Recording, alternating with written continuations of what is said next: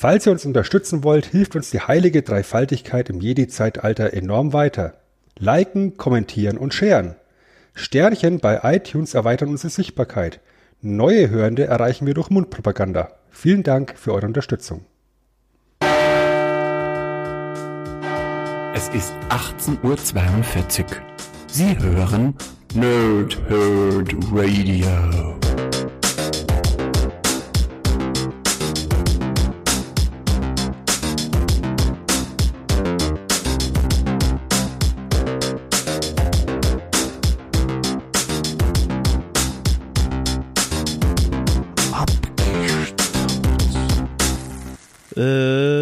Tage und angenehme Nächte. Mein Name ist Chris und ich spreche gerne in Mikrofone.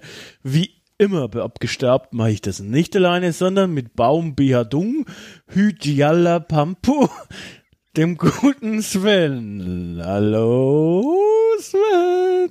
Schon wieder Sing-Song, wie wir in zwei Wochen auch machen werden. ich liebe dieses Zeitkontinuumsproblem, was wir jedes Mal haben, wenn wir aufnehmen. Hallo Chris, hallo liebe Nerds, hallo liebe Nerdsinnen da draußen. Ja, Zeitkontinuum, Zeitschmontinuum, sage ich einfach mal. Ja, ja, ja. Alles überbewertet. Ja, würde ich auch sagen. Wenn wir jetzt heute auch noch live wären, dann, dann wäre das Ganze zumindest noch irgendwo sinnvoll. das stimmt. So ist es einfach nur für uns beide lustig. Ja, aber genau. das ist ja die Hauptsache. Hauptsache einer lacht hier. ja. Ähm, apropos äh, Lachen. Du lachst jedes Mal, wenn ich diese Sprachen vorlese. Äh, du hast ja diesen Spitznamen selber ausgesucht, mehr oder weniger, auch wenn er dir zugeflattert ist, aber du hast ihn angenommen, Pumper der Herzen. Und Pumper der Herzen müssen wir auch äh, in diese Sprachen bringen. Ähm, welche sind denn das? Ich bin diesmal komplett überfragt. Ich bin vom Baum bedauern, bin ich, bin ich sehr angetan ähm, ja, ja.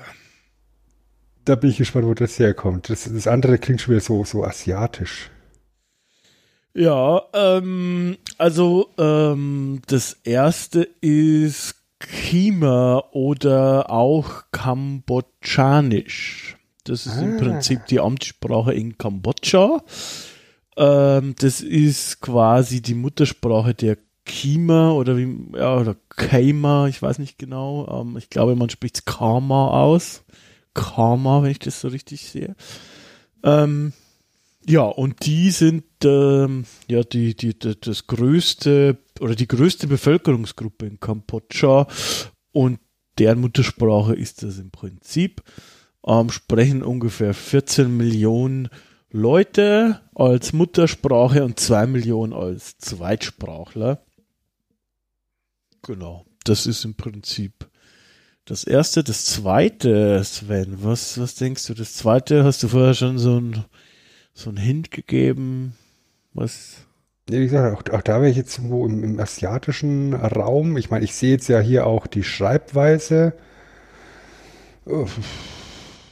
Ja, ähm, Sü Südostasiatisch irgendwas? Wir sind wieder äh, bei unseren Lieblingen, äh, bei, der wir, bei dem wir jetzt öfters waren, in Indien. Ähm, ah. Das ist eine Sprache, die nur von 81 Millionen Leuten in Indien gesprochen wird, deshalb eine Minderheit. Ähm, und zwar heißt die äh, Telugu. Telugu würde ich äh, es aussprechen. Sie gehört eben zu den äh, dravidischen Sprachen und wird in Südindien gesprochen von ungefähr 81 Millionen äh, Menschen. Damit ist sie die, naja, die größte der dravidischen Sprachen in Indien und ist nach Hindi, Bengali und Marathi ähm, die Sprache der viertmeisten Sprechenden in Indien.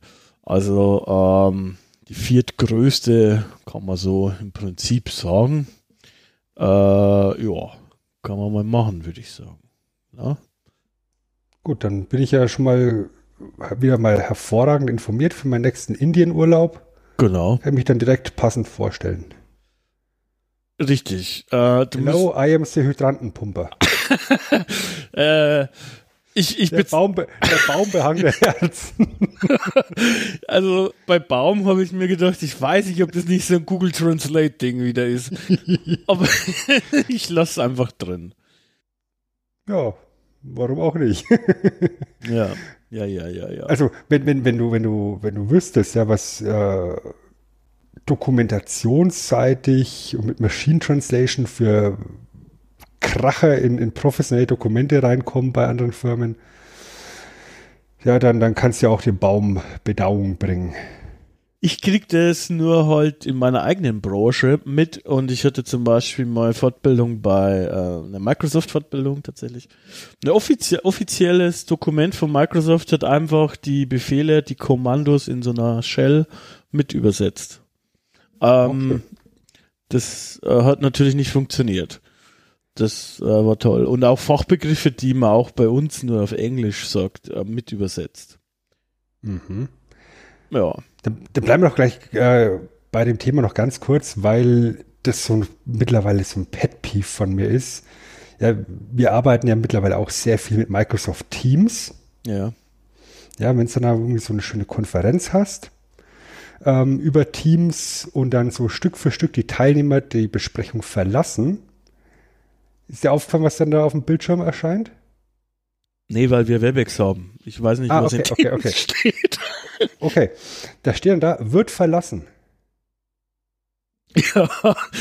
Also der, der, der, unter, unter dem Teilnehmer, der, der, die, der die Besprechung verlässt, steht immer, wird verlassen. Das finde ich so deprimierend, dass der Kollege XY dann verlassen wird. Hängt vielleicht auch an der Firma, ne? Weil, Ja. weil da stimmt's dann öfter. Äh, Der müsste ja wahrscheinlich im Stich gelassen oder so.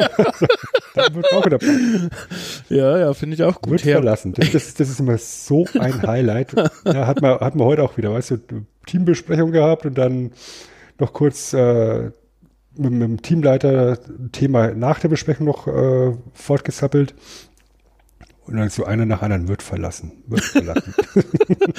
Bei Webex werden immer die Stühle zusammengerückt und das Whiteboard aufgehangen. Äh, Das ist auch toll. Die haben Auch ungefähr jeden dritten Tag ein Update und dann, wenn du startest, äh, immer so wieder neu, oh, wir bereiten alles für sie vor. Wir rücken die Stühle zusammen.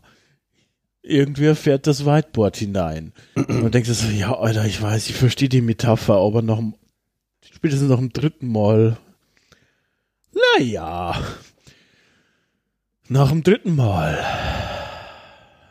Unser heutiges Thema. Hat dir das nach dem dritten Mal auch immer noch Spaß gemacht, mein lieber Sven, oder hast du es beim vierten Mal bleiben lassen?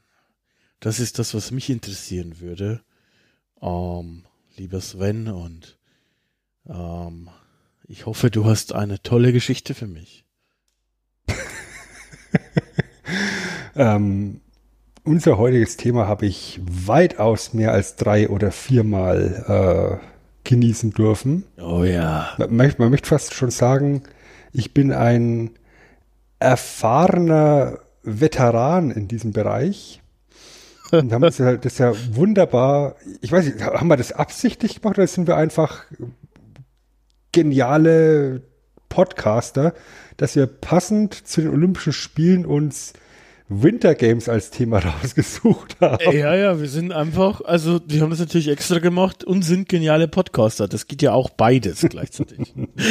ähm, ich habe die diesmal nicht so verfolgt, weil ich tatsächlich nicht so äh, geil fand mit dem ganzen Keynote-Dings und so. Deshalb weiß ich gar nicht, die glaube ich sind schon vorbei, oder? Die, die, die sind schon wieder vorbei, tatsächlich. Ja, die sind am Sonntag, glaube ich, zu Ende gegangen. Ja, okay. Äh, ja, Winter Games. Passend zu den Olympischen Spielen.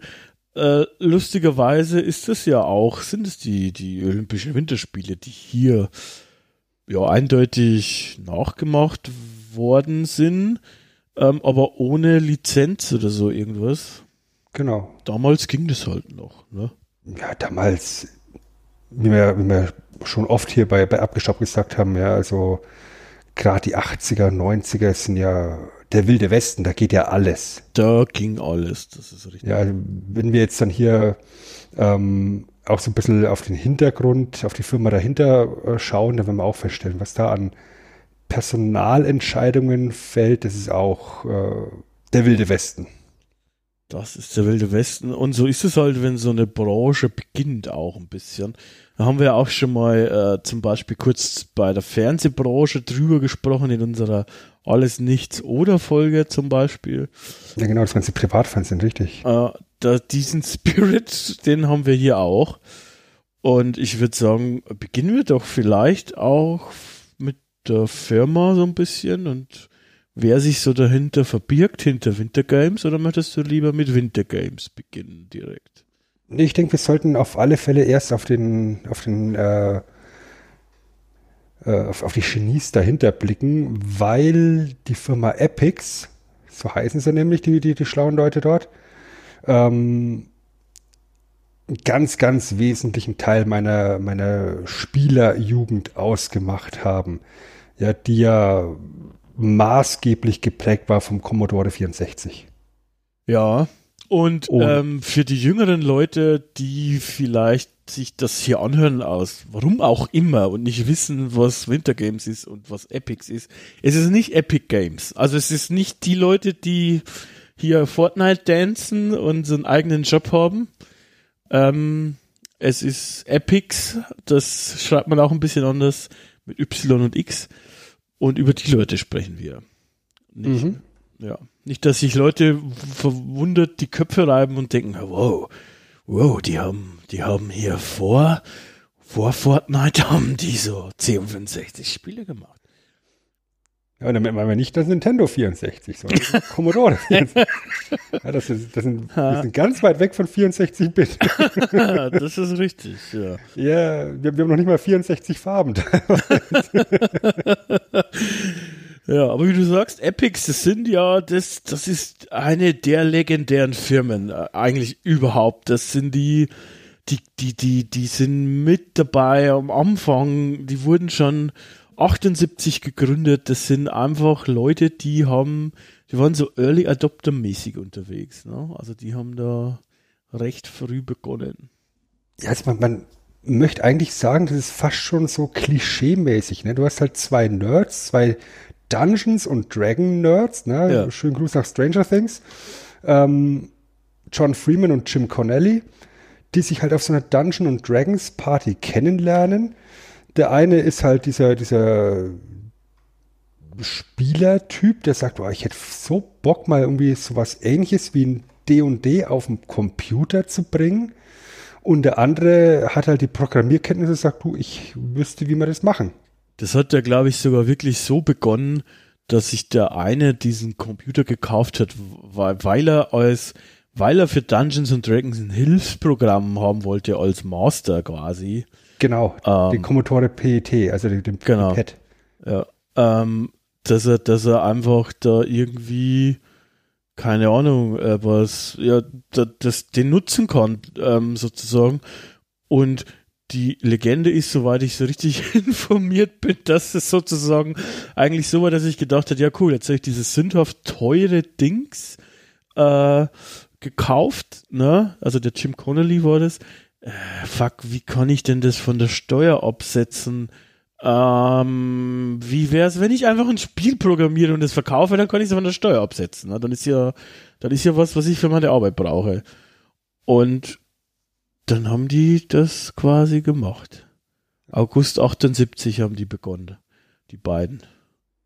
Und haben dann tatsächlich ähm, eine Firma gegründet, Automated Simulations, weil halt der PC oder der Computer als solcher ähm, halt genau für sowas gedacht ist. Ja. Simulationen automatisieren, ja, der, einfach ein sprechender Name. Und haben dann als allererstes mal so ein Weltraumstrategiespiel rausgebracht. Ja. Starfleet Orion. Und das ist aus heutiger Sicht natürlich super unspektakulär aber gilt jetzt so in der Retrospektive als das erste Weltraumstrategiespiel ever. Jo. Und wenn man bedenkt, dass eben Computer zu dem Zeitpunkt sündhaft teuer waren, ähm, hat sich das erstaunlich gut verkauft. Also wir reden hier von Verkaufszahlen im ja immer noch niedrigen, aber fünfstelligen Bereich. Man muss sagen, ähm, das war im Dezember 78. Da mhm. gab's, da gab's, also da gab's noch keine Szene oder sowas direkt. Ne? Das, du musstest, das ist ganz was anderes als, als jetzt. Das waren wirklich, das waren wenige Leute, die, die auch überhaupt einen Computer hatten. Und sie hatten es. Ja, dieses, was auch leisten konnten. Genau, das war sündhaft teuer. Und es war auch so, die haben das in Basic geschrieben, was ganz gut war, weil dann konnten sie das Spiel tatsächlich auch später noch in, in, in, in andere, auf andere Heimcomputer transportieren, was ja auch nicht immer so der Fall war, ne? weil du hast ja ähm, du hast ja da jede Menge Heimcomputer gehabt mit unterschiedlichen Systemen damals. Das ist nicht so, dass überall Windows drauf lief und sowas, sondern sie hatten in der Regel eigene Betriebssysteme und mit Basic konnten sie es dann auch ganz gut portieren, sozusagen. Mhm. Zum Beispiel auf ein Apple II oder sowas. Mhm. Und man muss sich das, das, ich finde es halt schon immer auch cool, wenn du das heute überlegst, denn die zwei haben sich einfach gedacht, na ja, gut, machen wir irgendein Spiel, dann dann irgendwie, keine Ahnung, bringt der eine sich das, die bringen sich das selber bei, haben da irgendwie Bock drauf, keine Ahnung, und dann irgendwie ein paar Monate später releasen die einfach ein Spiel und das funktioniert eigentlich so, dass du da einfach zu den Läden hingefahren bist und die Disketten äh, abgegeben hast oder, oder was du da auch immer hattest. Kassetten waren es, glaube ich, sogar noch, ne? Das ist, die Datasetten. Oder Datasetten, ja. Und dann hast du da, äh, und dann hast du die da verkauft abgefahrene Scheiß einfach. Ja, und wie gesagt, du, wie du es gerade schon sagst, ne, das ist ja ein Markt, der eigentlich gar nicht existiert. Ist jetzt nicht so, dass du da ähm, ein Spiel programmierst und du weißt genau, da draußen sind zig Millionen PlayStation 4s im Betrieb und deswegen programmiere ich jetzt was dafür und, und bei, bei zig Millionen Konsolen, die da draußen im Betrieb sind, wenn man schon äh, ein paar, ein paar Absätze machen, sondern wie gesagt, so, so, so, so ein Commodore Pad hatte damals ungefähr 800, Euro, 800 Dollar gekostet. Das wären jetzt Inflationsbereich 3000 Dollar heute.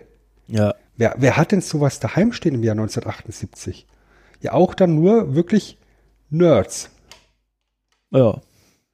Und da haben sie tatsächlich, äh, ich sage es einfach mal, hochgepokert und viel richtig gemacht, weil sie halt auch so drauf waren und wahrscheinlich dann gedacht haben, da gibt es bestimmt noch mehr von unserer Sorte da draußen. Ja, vernetzen oder so gab es ja damals ja auch nicht. Ja, kein, kein, Internet und so. Und äh, hauen halt das Spiel raus und das, das äh, hat zumindest die Kosten wieder reingespielt und noch 5 Euro obendrauf. Absolut. Ähm, und das war schon ein Achtungserfolg, so aus dem Stand. Die beiden kannte ja auch niemand und so weiter. Um, ähm, und die haben dann halt aber auch nicht aufgehört. Ne? Man könnte ja auch sagen, wenn jetzt wirklich so die Idee war, ja gut, jetzt haben wir quasi da unser Spiel gemacht, ich kann meinen Computer absetzen. Ähm, aber denen hat es augenscheinlich auch ein Stück weit Spaß gemacht. Die haben dann, wie gesagt, auch weitergemacht. Und das nächste größere, was man wahrscheinlich erwähnen muss, ist Temple of Epshai. Mhm. Ähm, das war für die damalige Verhältnisse quasi ein Mega-Erfolg, kann man fast schon sagen. Ah, die haben da über 20.000 Kopien verkauft.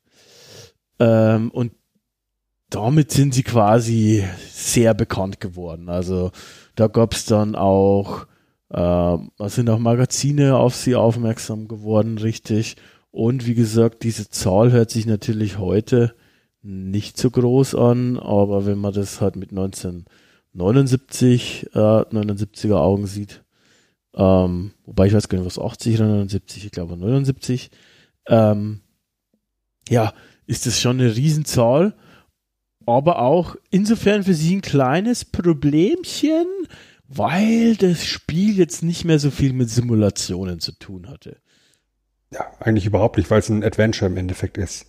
Und es war halt tatsächlich so ein großer Erfolg, der auch auf verschiedenen äh, Plattformen gut angekommen ist, dass er auch noch diverse Ableger und Nachfolger mit sich gebracht hat. Und damit haben sie halt dann eben so eine gewisse finanzielle Basis gehabt. Aber wie du es eben sagst, ähm, mit der klassischen Simulation hat es jetzt nicht mehr so viel zu tun. Und ähm, man erkennt halt dann den Trend, dass äh, vielleicht mit ein bisschen mehr Abenteuer und mehr Action vielleicht größere Erfolge haben könnte. Ja. Dann kann man aber halt nicht mehr Automated Simulations heißen, sondern dann nennt man sich einfach Epics. Und am Anfang ordentlich auf die Kacke gehauen. am Anfang äh, haben sie sich nicht umbenannt, sondern haben sozusagen Epics als ja, als so Marke würde man wahrscheinlich heutzutage sagen, also so eine so eine einfach als ein Label draufgedruckt, mehr ja, oder weniger. Als Label für die für die Action Games dann ja. Und ähm, kam erst später, dass sie sich dann auch wirklich so umbenannt haben zu Epics. Ja,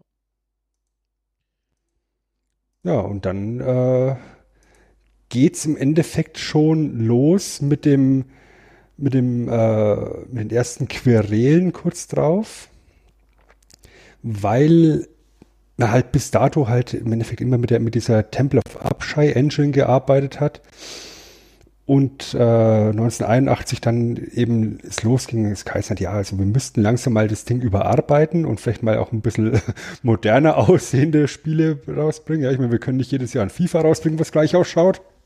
äh, genau, genau, genau. Ja, und äh, das führt halt dazu, dass dann eben dieser John Freeman die Firma verlässt, Epics ja. verlässt und zusammen mit seiner Frau Anne Westfall wunderbar kreativen Namen äh, sich einfallen lässt und Freefall, also beides zusammen äh, gemischt, Associates gründet und dann eben mit seiner Frau zusammen Spiele programmiert. Ja. Unter anderem für so ein kleines Unternehmen, was von einem Visionär namens Trip Hawkins gegründet worden ist, ähm, was, was so ein bisschen die Kunst der Spiele hervorheben möchte. Nennt sich äh, Electronic Arts, hat man vielleicht schon mal was davon gehört.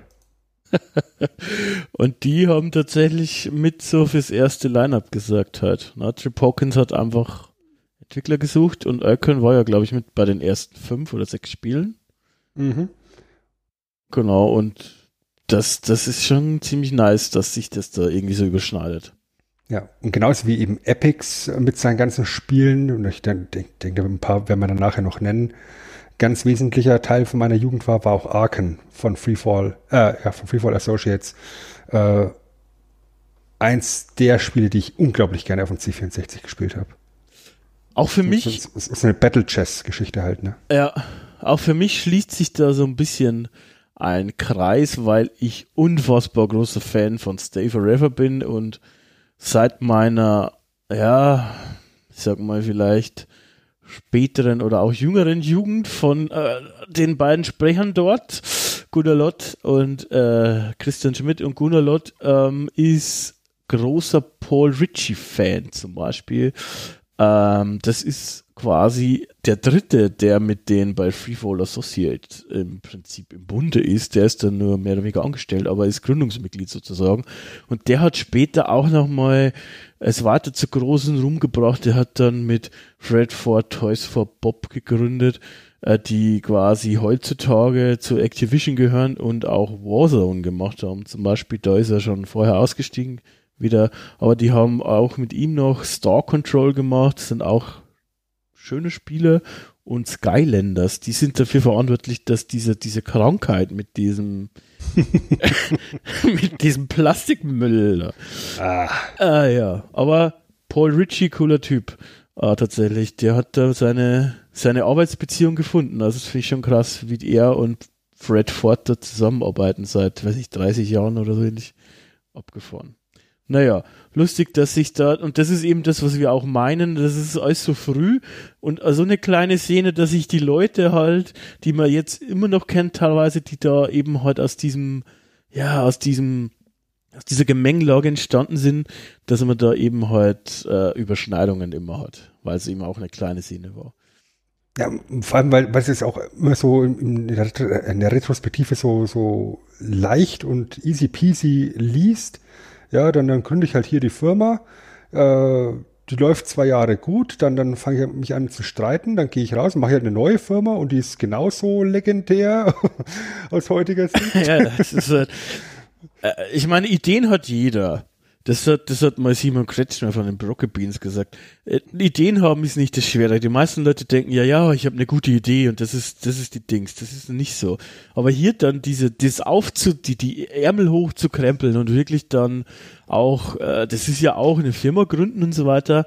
Da hängt ja auch dann unter Umständen deine Existenz dran. Ne? Also ich meine, du musst ja dann schon den Mut haben zu sagen, ja, ich mache das jetzt nochmal, ich mache das nochmal, ich mache das wieder.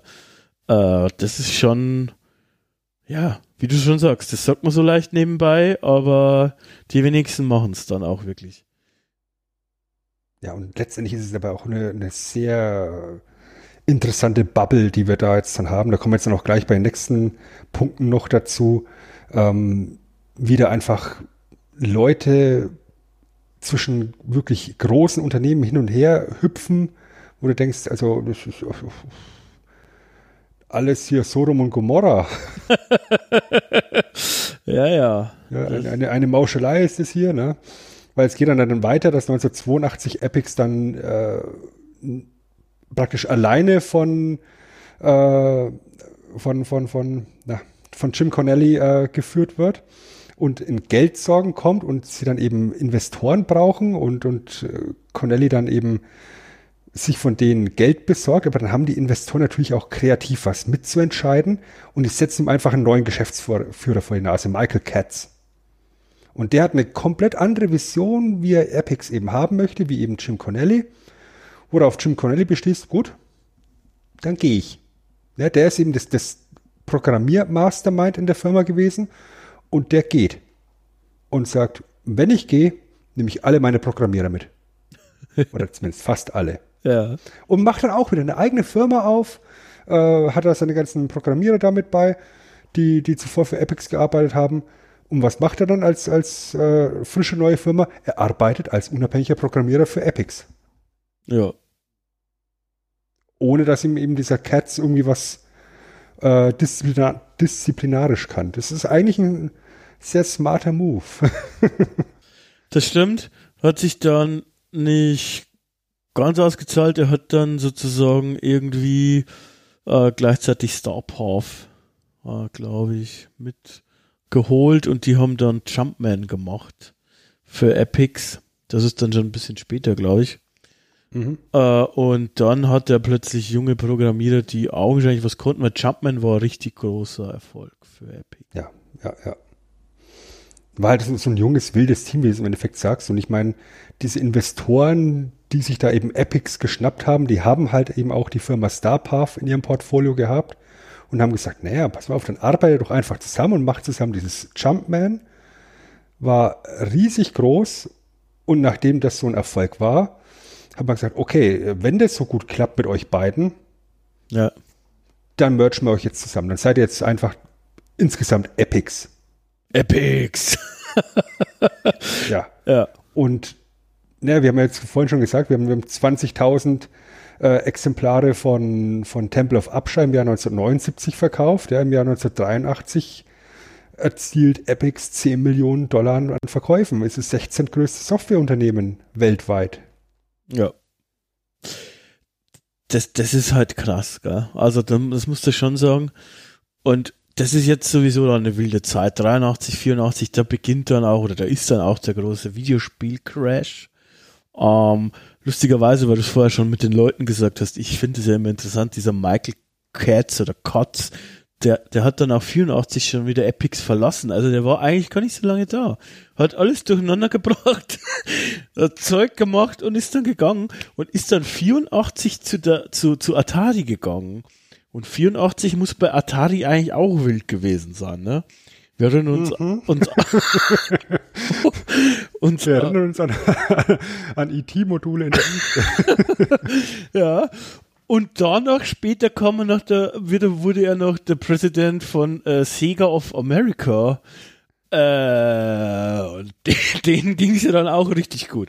Also das musst du dir mal überlegen, wenn, wenn jemand, äh, der, der so maßgeblich in der Phase des großen des großen Sterbens der, der Branche im Endeffekt bei Atari Präsident war, ja. hinterher noch President of Sega of America. Ja. ja. Ja gut, er hat, er hat ja das nicht zu verantworten, glaube ich. Oder, äh, so nee, das, das nicht, aber. Aber ja. Das ist schon interessant, sagen wir es mal ja, so. Wie, wie, die Leute halt rumkommen, weißt du, wie, wie sie so von einem Unternehmen zum nächsten geschoben werden. Und, und ich meine, Epic ist eine, eine, eine, große Firma in der Zeit, haben wir gerade gesehen. Ja. Ähm, Atari halt auch noch. Ich meine, auch trotz Crash ist Atari in den 80er Jahren trotzdem immer noch eine, eine, eine große Marke. Äh, und Sega, wissen wir, ist in den 90ern auch noch wichtig. Auf jeden Fall. Ja, aber was wir halt sehen jetzt bei diesen 10 Millionen Dollar an, an Verkäufen, ähm, ist, dass äh, Epics halt ganz stark gewachsen ist und ganz stark eben auch in, in Verbindung steht äh, mit dem Aufstieg des Commodore 64. Genau, also das ist tatsächlich, das ist eigentlich, die sind sehr stark geknüpft an, an den Commodore 64. Haben wir immer wieder mal das so äh, Studios ähm, halt irgendwie verknüpft sind mit bestimmten Technologien.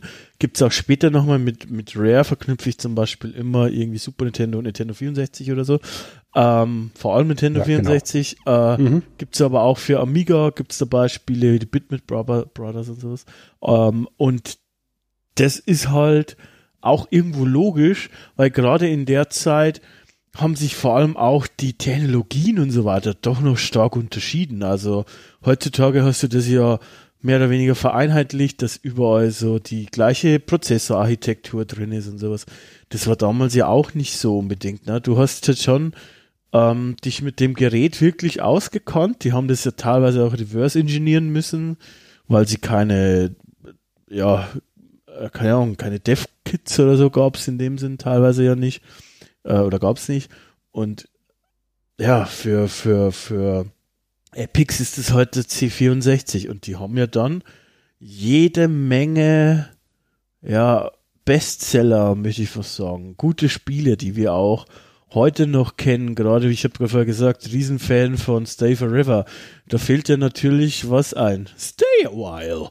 Stay forever. Und, und das kommt von Impossible Mission. Das ist mhm. auch, auch von Epics gemacht. Also, ja, schon krass damals diese Audioausgabe zum Beispiel auch. Ne? Ja.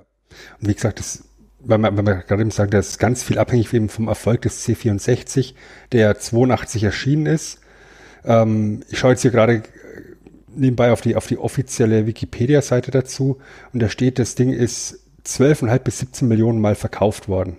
Ja. Ja, und äh, wenn wir jetzt ganz ehrlich sind, der C64 war eine Plattform, die halt auch ganz, ganz stark fürs, für Spiele genutzt worden ist. Ja. Er hat natürlich auch andere Möglichkeiten geboten, aber letztendlich war einfach die Spieleauswahl und die Spielbarkeit mit, dem, mit, mit diesem Computer unglaublich hoch. Und Epics hat da so viele Titel rausgeballert, ja. Und, und da sind wir jetzt eben in, in, genau dem Bereich, was ich vorhin gesagt habe, ja. Während du mit dem Commodore PET noch gar nicht abschätzen konntest, was du an Markt zur Verfügung hast, haben wir halt hier Millionen von, Kon von Konsolen, sag ich jetzt mal, von, von, von, von Maschinen in den Haushalten stehen. Äh, du hast einen Markt und da kannst du Spiele reinballern. Und Spiele haben die geballert. Ja, wenn, wenn jetzt sich jetzt vielleicht jemand fragt, Hä? ich kenne die gar, bei mir stand da nirgendwo Epics auf den Packungen oder sowas. Wobei, stimmt gar nicht. Aber egal, bei uns wurden die ganzen Spiele von Epics dann äh, eigentlich von US Gold im Prinzip ähm, gepublished. Äh, genau. Das wurde, das ist eine englische Firma gewesen. Gibt's mittlerweile nicht mehr äh, die sozusagen das einfach übernommen hat, den Vertrieb in Europa für Epics. Ja, aber unabhängig davon, spätestens dann, wenn du das Spiel gestartet hast, hast du da auf dem Startbildschirm ja Epics gesehen. Diesen wunderschönen Namen gesehen. Epics. Ja, das stimmt. Äh, ja, wunderschöne und wunderschön hat man das bei vielen Spielen gesehen. Ne? Also ich meine, heute sprechen wir ja dann noch über Winter Games und da gab es ja natürlich den, die, den Vorläufer Summer Games, wo sie einfach mal im Prinzip, ich weiß nicht, ob sie es erfunden hat, aber so eine Minispielsammlung war. Ne, Im Grunde eigentlich. Also du hast da ähm, ja Sportarten simuliert, aber in so einem Sinne simuliert, dass halt jeder mitspielen kann. Also mehr heutzutage würde man wahrscheinlich sagen, arkadig, also in, mhm. eine, in der Art, dass es jeder mitmachen konnte, in der Art, dass du sozusagen äh, das theoretisch mit deinen Eltern spielen konntest. Und äh, du hast halt da im Prinzip die Olympischen Spiele nachgespielt. Und das war einfach, es war ein Knaller. Das kann man nicht anders sagen. Es war ein Knaller. Und es kennt jeder, das sind diese Joystick-Spiele, ne? Also die Joystick. Die Rüttelspiele. Die Rüttelspiele, die dein Joystick kaputt machen. oh ja. Was ich da an, an Joysticks verschlissen habe. Ja, aber auch, auch eben dann solche Geschichten wie die ganze Street Sports Serie, die habe ich, die habe ich schon sehr gemocht. Also gerade Street Sports Basketball war, war zum Beispiel was, was ich, was ich auch oft gespielt habe. Ja, was eben dieses ganze Basketball-Prinzip in, in den Hinterhof legt und die, die Figuren sind halt Kinder, die da spielen äh, jeder mit, mit äh, Stärken und Schwächen und du hast, weil es eben auf dem Hinterhof ist, halt Schlaglöcher auch eventuell mal oder irgendwie Öllachen. Ja. Da hat man sich schon echt viel gedacht. Klar. Ja, oder dann eben solche Geschichten wie Pitstop. Ja, Pitstop. Ja, oder, oder, oder, oder was ich, was ich ähm, auch sehr, sehr gerne hatte, war Barbarian. Ja, genau, Barbarian, ja, ja. Ja, Schwertkampfduelle mit, mit anderen Barbaren und am Schluss schlägst du dem anderen den Kopf ab.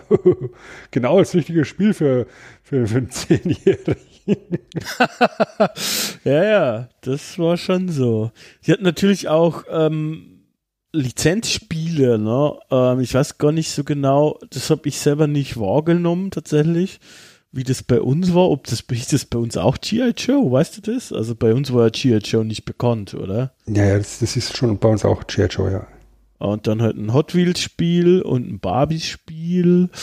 Ähm, also waren auch auf, äh, auf dieser Seite irgendwie umtriebig, muss man sagen. Und was man halt auch sagen muss, sie haben auch so Sachen gepublished wie, was weiß ich, Rogue um, ähm, was jetzt, glaube ich, kommerziell gar nicht mega erfolgreich war, aber einfach mal ein, äh, hier ein Genre erfunden hat. die ja, wo man heute immer noch von den Roguelikes spricht, ne? Ja, genau. Also die, die, waren da schon, die waren da schon ordentlich auf Zack. Was man aber auch sagen muss, ist, dass eben nicht nur eben mit, mit Spielen da ordentlich äh, Gas gegeben haben, sondern gleichzeitig halt auch beschlossen haben, äh, sich ein zweites Standbein aufzubauen und in der Hardwareentwicklung äh, voranzugehen.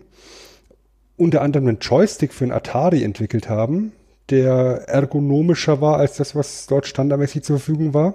Und auch, was ich äh, als C64-User sehr angenehm fand, ein Fast-Load-Cartridge, also ein Schnelllademodul für ein C64. Weil du hattest ja da im Endeffekt hinten so einen Modulslot, wo du im Normalfall irgendwelche Spiele, die auf Modul ausgeliefert worden sind, reingesteckt hast. Ja. Und wenn dieses Fastload-Cartridge reingesteckt hat, war das sozusagen ja, eine Art Arbeitsspeichererweiterung, ja, wie wir es halt vom Nintendo 64 dann später auch kennen. ähm, was die Ladezeiten von der, vom Floppy-Laufwerk unglaublich beschleunigt hat. Weil das war halt einer der großen Problempunkte beim C64, das Ding war halt einfach langsam. Das hat halt ewig gedauert, bis das Spiel lädt. Und es ist halt doch ein Unterschied, ob du eine Minute wartest, bis dein Spiel startet oder halt nur ein paar Sekunden. Klar. Und diese Fastload Cartridges, die waren super, super populär tatsächlich. Und dann haben sie gedacht, naja, wenn wir ja halt auch auf dem, auf dem Home-Computer-Markt schon so, so einen Erfolg haben, da können wir doch auch versuchen, so ein bisschen den Handheld-Markt ins Auge zu fassen und haben versucht, eine portable Konsole zu entwickeln. Ja. Mit dem sehr kreativen Namen Handy. ja, das ist auch eine, eine, eine, eine ja, spannende Geschichte irgendwie, äh, dieser ganze, dieser ganze Handheld, ne? Also. Ja, weil, weil sie da auch wieder ein bisschen zu ambitioniert waren. Ja, da haben sie, ich glaube, zwei Jahre dran rumentwickelt ähm, und müssen 1989 das ganze Projekt einstampfen. Und 1989 äh, geht's ihnen halt schon gar nicht mal so gut mehr. Warum? Weil ab 86 der C64 langsam äh, seine, seine, seine Hochzeit hinter sich hat und einfach sich schlechter verkauft, Spiele für den C64 schlechter verkauft. Die, die Hardware des C64 war einfach alt, vier Jahre alt zum Zeitpunkt, konntest du nichts erweitern und so. Und demzufolge, wenn du dich so sehr auf dieses eine Pferd im Stall verlässt, was dann irgendwann das Lahmen anfängt, fängst du halt als Firma auch das Lahmen an. Und genauso ging es dann eben Epics. Und dann geht ihnen halt so ein bisschen das, die, die Kohle aus und äh, da haben sie versucht, ähm, dieses Handy-Projekt mit Atari zusammen zu managen, was letztendlich darauf hinausläuft, dass Atari ihnen mehr oder weniger die Pistole auf die Brust setzt und sagt, also zusammen machen wir hier erstmal gar nichts. Ähm, wir kaufen das Ding von euch und ähm, wir geben euch genau so viel Geld, wie wir meinen, dass es wert ist. Ja, ja. Ähm, Atari hat das Ganze dann eben tatsächlich gekauft und hat es als eigentlich hardwaremäßig relativ sinnvolles Gerät auf den Markt gebracht, als Atari Lynx, der halt leider keine gescheiten Spiele hatte und der halt äh, massiv darunter leidet, dass ähm, Marktwettbewerber Nintendo einen Gameboy auf den Markt gebracht hat, der hardwareseitig allein vom Bildschirm her komplett unterlegen ist, aber einfach von der Spielbarkeit, von der Tragbarkeit und so weiter und so fort das bessere Produkt ist.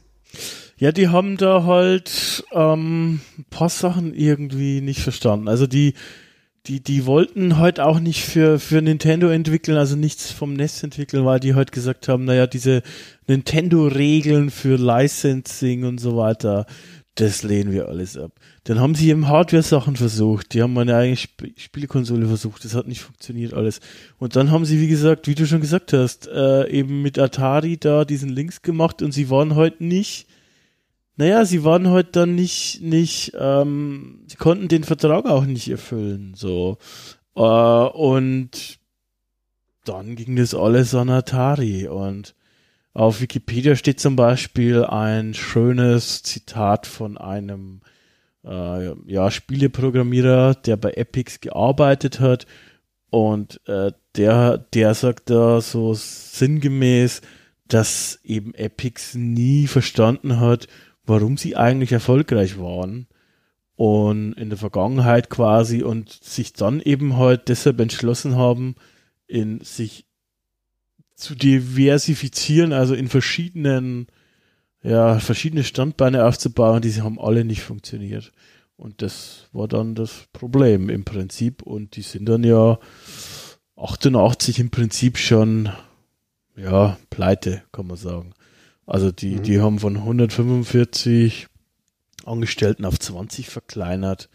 Ähm, also 1989 waren sie noch 20 und dann ging es immer weiter weiter, weiter bergab und der Links war auch nicht erfolgreich. Da gibt es übrigens auch, weil ich sie gerade schon ein paar Mal erwähnt habe, gibt es zwei schöne Folgen zum Links bei Stay Forever, kann man sich gerne anhören. Da gibt es eine Folge über die Hardware, hinter der Paywall allerdings, und eine Folge zu Chips Challenge. Das ist wohl einer der berühmteren Spiele für den Links. Ähm, und das, äh, da beleuchten sie auch kurz am Anfang den Links. Kann man sich anhören. Naja. Mhm. Was ich da in der ganzen Gemengelage halt auch noch ganz witzig finde, ist, äh, dass Epics halt scheinbar tatsächlich dann doch an Nintendo herangetreten ist und um, um ihn praktisch zu, zu ja, vorzuschlagen, dass, dass er, dass er diese Hardware-Konsole entwickeln, dieses, dieses Handy entwickeln, ob Nintendo da nicht Interesse hätte, vielleicht da doch mit ihnen zusammenzuarbeiten, weißt du, als Alternative zu Atari, vielleicht ist ja Nintendo dann doch der bessere Partner, Ja, und äh, scheinbar ist Epic dann eine der ersten Firmen gewesen, denen ein funktionstüchtiger Gameboy gezeigt worden ist. Ähm, auch mit, mit Linkkabel und so. Und ähm, ja, wie gesagt, äh, hardwaremäßig ist der Gameboy die unterlegene Konsole, allein schon vom Bildschirm her. Aber Nintendo war sich da einfach sehr sicher, dass sie auch aufgrund ihrer Position auf dem Markt und aufgrund der Marke Mario und so ähm, das bessere Pferd im Stall haben. Und haben kaltlächelnd abgelehnt und wie gesagt, deswegen musste Epic sich halt an diesen Vertrag von, von Atari aufoktroyieren lassen und den Links sozusagen abgeben, der sich ja dann leider auch nicht wirklich durchgesetzt hat. Ja, 93 wurden sie dann verkauft an Bridgestone Media Group. Um, ähm, da glaube ich, sind sie heute bis heute noch eine Marke äh, in dem Sinn. Ja, zwischendurch hat es mal hier so, so ein paar Titel, also gerade so Summer Games, Winter Games, also gerade eben die Games-Serie ähm, für Virtual Console gegeben. Aber na, jetzt sind wir mal ehrlich, wenn, du, wenn, du, wenn du auf dem HD-System äh, C64-Spiele emulierst, dann sind das Pixel nicht nur so groß wie Katzen, sondern wie Wildkatzen. Und man muss sagen, die sind halt dementsprechend dann, ich finde immer schlechter gealtert als zum Beispiel diese 8 oder 16-Bit-Spiele, die halt dann tatsächlich auch heute noch sehr hübsch ausschauen können. Diese C64-Spiele sind auch cool, aber da braucht man, glaube ich, schon Nostalgie, äh, ein bisschen, dass man das cool findet. Die anderen kann man auch so noch cool finden, glaube ich, vom Look her jetzt. Ne? Ja, wobei ich sagen muss, dass es der ganzen äh, Menge an Heimcomputern, die es zu dem Zeitpunkt gab, ist das Zeug für ein C64 wahrscheinlich noch am besten gealtert. Ja, das, da würde ich zustimmen. Ja, wenn ich, wenn ich jetzt ja vergleiche das mit dem Atari ST oder sowas, ähm, oder mit dem Apple II, schwierig. Ja, ja, ja. Ja, ich habe mir jetzt äh, auch heute in der Vorbereitung noch äh, einen Podcast angehört, ähm, wo eben auch über Epics und Wintergames gesprochen worden ist und ganz konkret über die Atari-Umsetzung mit wunderschönen Soundeinspielern und denkst du auch, also, oh, da musst du schon äh, sehr viel Fantasie mitbringen heutzutage. Weil ganz ehrlich, Soundqualität mäßig, ja, also gerade so Musiken, da, da war der C64 schon ein starkes Ding. Ich habe mir jetzt auch auf die Vorbereitung ein paar YouTube-Videos angeguckt. Ich habe jetzt nicht nochmal gespielt, muss ich zugeben, Winter Games. Kannst ähm, du heute nicht mehr. Ja, man. Da habe ich jetzt einfach mal ganz, ganz dreist. Ja. Kommen, äh, wir, kommen wir gleich dazu, warum. Genau, und ähm, die Musiken waren schon cool. Also auch die Hymnen und so, die erkennst du. du ah, da haben, wir haben ja da, da ja, 18 Länder zur Auswahl. Und wenn du da so drüber hoverst, oder die aushavern, Quatsch, wenn du die auswählst, dann kommt halt auch die Hymne und die sind schon ziemlich gut gemacht. Also die, das verstehst du schon. Das ist, also die Hymne erkennt man. Mhm. Äh, ich denke, wir mit Epic sind wir eh eigentlich jetzt durch. Ähm, ja, können wir direkt zu den Wintergames, oder? Ja, würde ich auch sagen. Das kommt eigentlich zu der Hochzeit von Epics, mehr oder weniger, oder? Ja, ist äh, auch tatsächlich das meistverkaufte Spiel von Epics mit über einer Viertelmillion abgesetzten Kopien. Äh, also verkauften Kopien, ich würde jetzt einfach mal behaupten, ja, die C64er Spieleszene die war ja auch ähm, sehr geprägt von Lastwägen, die Exemplare verloren haben. Ja, auch hier haben wir ja den wilden Westen, muss man ganz ehrlich sagen. Ja, das hatten ja quasi fast alle Heimcomputer, ne? Also ja. das war ja schon die Zeit der Raubkopien noch viel krasser. Ja, ganz, ganz, ganz krass. Ja. ja und und äh, ja, wie du eben sagst, Summer Games war ja, war ja ein Jahr vorher basierend auf den Olympischen Sommerspielen. Winter Games kommt dann 85 für für den C64. Und nachdem die beiden ja so erfolgreich waren, gab es ja zig Games-Ableger. Also nicht nur von Epics, ja, da, da kommen halt noch California Games und sowas und California Games 2 und so. Aber generell von so vielen Firmen kamen auf einmal irgendwelche Games-Spiele, ja, Caveman Games, äh, World Games, dann ist das äh, berühmt-berüchtigte Sex Games. ja, wo es äh, wo es ja das, das äh, Bon mot gibt, äh, dass jeder C64-User in Deutschland Sex Games auch in seiner Spielesammlung hatte, weil es einfach so massiv raubkopiert worden ist. Kann ich mir gar nicht ja, vorstellen. Da, da, ja, das, ich auch nicht.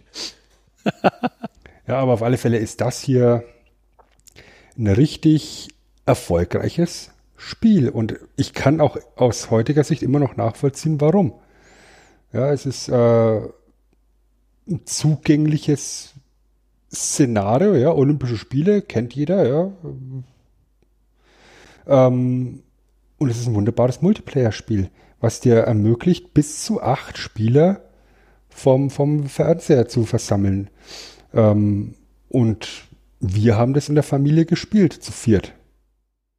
Ja, das hast du vorhin schon erzählt. Äh, ich finde, das ist, das ist, das ist cool. Also wenn ihr das in der Familie so gespielt habt, tatsächlich.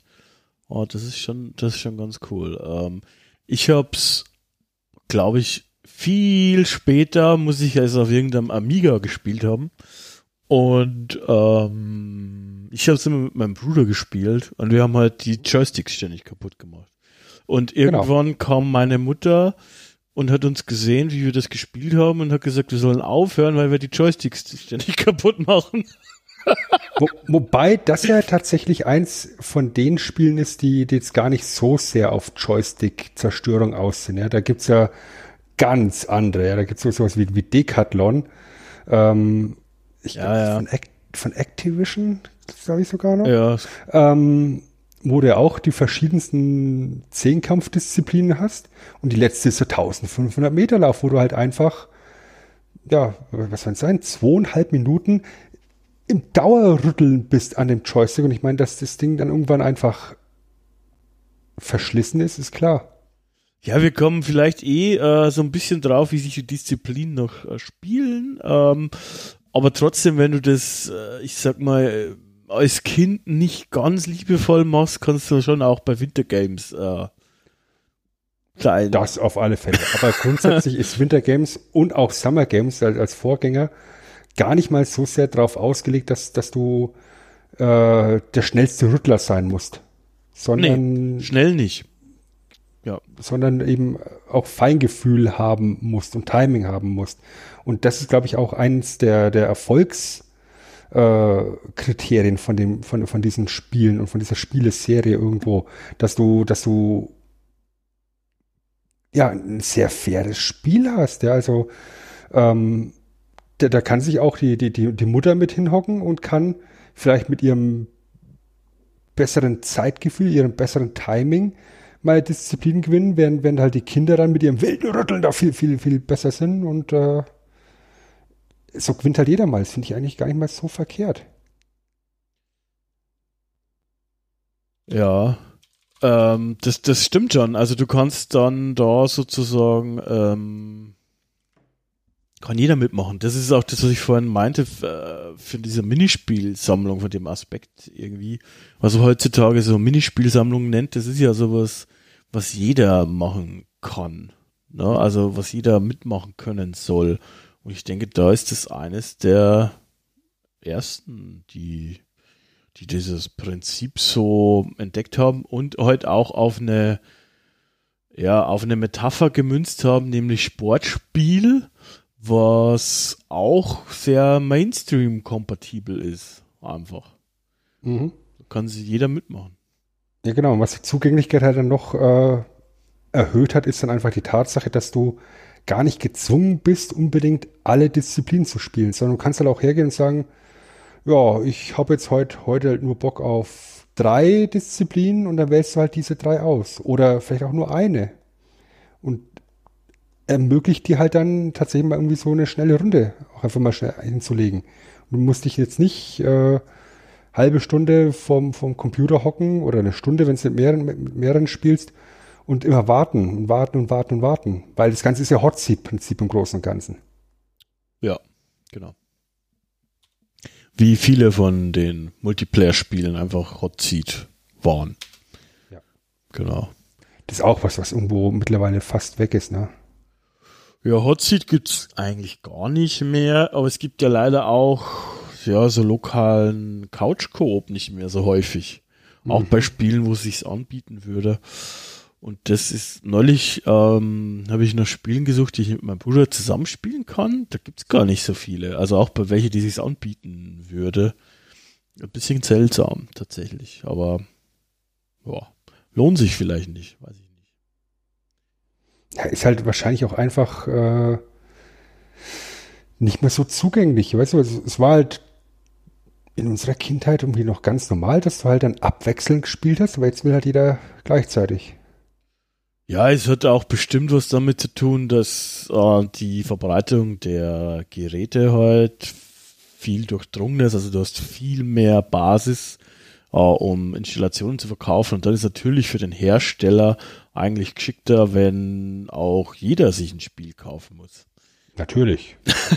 der mitspielen möchte. Absolut. Und gleichzeitig musst du halt, ich bin jetzt kein Entwickler, ich weiß nicht, wie aufwendig das dann ist, einen zweiten Spieler irgendwo reinzusetzen, jetzt zum Beispiel bei einem Ego-Shooter oder so, aber du musst es halt auch dann nicht machen.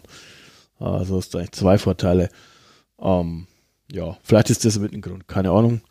Aber gibt es leider nicht mehr so häufig. Damals war es gang und gäbe und war auch cool. Also, ich meine, du hast Mhm. halt dann deinen Kumpel gesehen, wie er dein Joystick fast kaputt macht, äh, aber du hast ja trotzdem gewonnen. Ne? Ja. Absolut.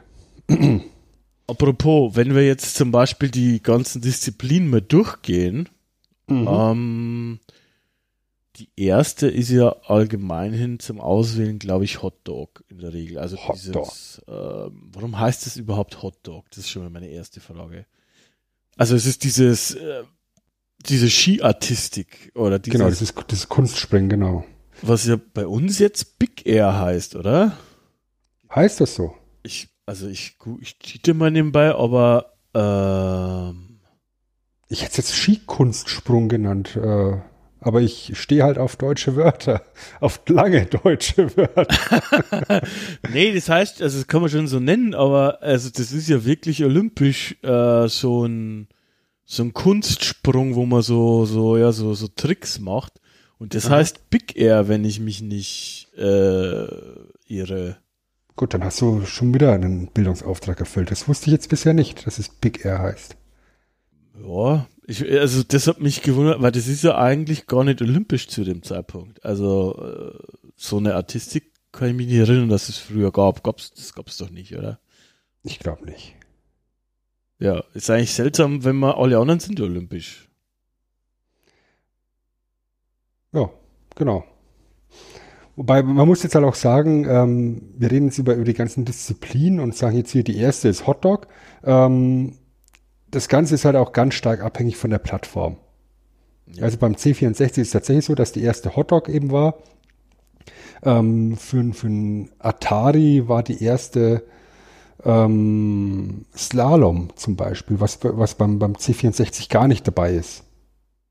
Ja. Also da, da haben sie einfach sich so ein Portfolio an, ja, wie das eben wirklich passend beschrieben was an Minispielen zusammengesucht und haben das dann halt verteilt auf die, auf die unterschiedlichen Plattformen. Ist übrigens auch eine smarte Idee an sich mit diesen ganzen Minispielen, weil du im Endeffekt dann auch gar kein großes Entwicklerteam brauchst, sondern im Endeffekt äh, sowas dann auch mal outsourcen kannst und sagen kannst, hier du äh, 5 Dollar Programmierer, du machst mir jetzt hier die Disziplin Skispringen. Ja, es muss ja noch nicht mal irgendwie vom Look and Feel großartig am Schluss zusammenpassen, weil die verschiedenen Disziplinen halt auch alle unterschiedlich sind und unterschiedlich dargestellt werden können. Insofern hat man sich da das schon sehr smart zusammen konzipiert. Ja. Ja, aber dieses Hotdog, das, das, das, das habe ich gemocht. Das, das war eine Disziplin, da, da, da, war, da war ich auch ganz gut. Ja, also das ist, äh, nur um es nochmal zu sagen, ist im Prinzip, ja, wie du gesagt hast, ne? du fährst halt mit so einem, ja, mit so einem Männchen auf Skiern auf so eine kleine Sprungschanze zu, auf so einen Kicker. Ähm, und dann machst du Tricks und so in der Luft natürlich. Ne? Also Genau. so wie Salto, vorwärts, rückwärts oder so irgendwas. Und die Tricks werden ausgeführt, indem du halt den Joystick bewegst im Prinzip. Richtig. Und dann müsstest du halt am Schluss auch noch versuchen, möglichst zu landen, ohne dich auf die Fresse zu legen. Ja. Und äh, wenn du, je nachdem, was du da eben halt machst, ob du mehrere Tricks schaffst zum Beispiel und ob du gut landest und sowas, gibt's halt dann Punkte von Punktrichtern und ja, der am Ende dann die meisten Punkte hat, der kriegt die Goldmedaille. Das sollte man vielleicht am Anfang noch dazu sagen.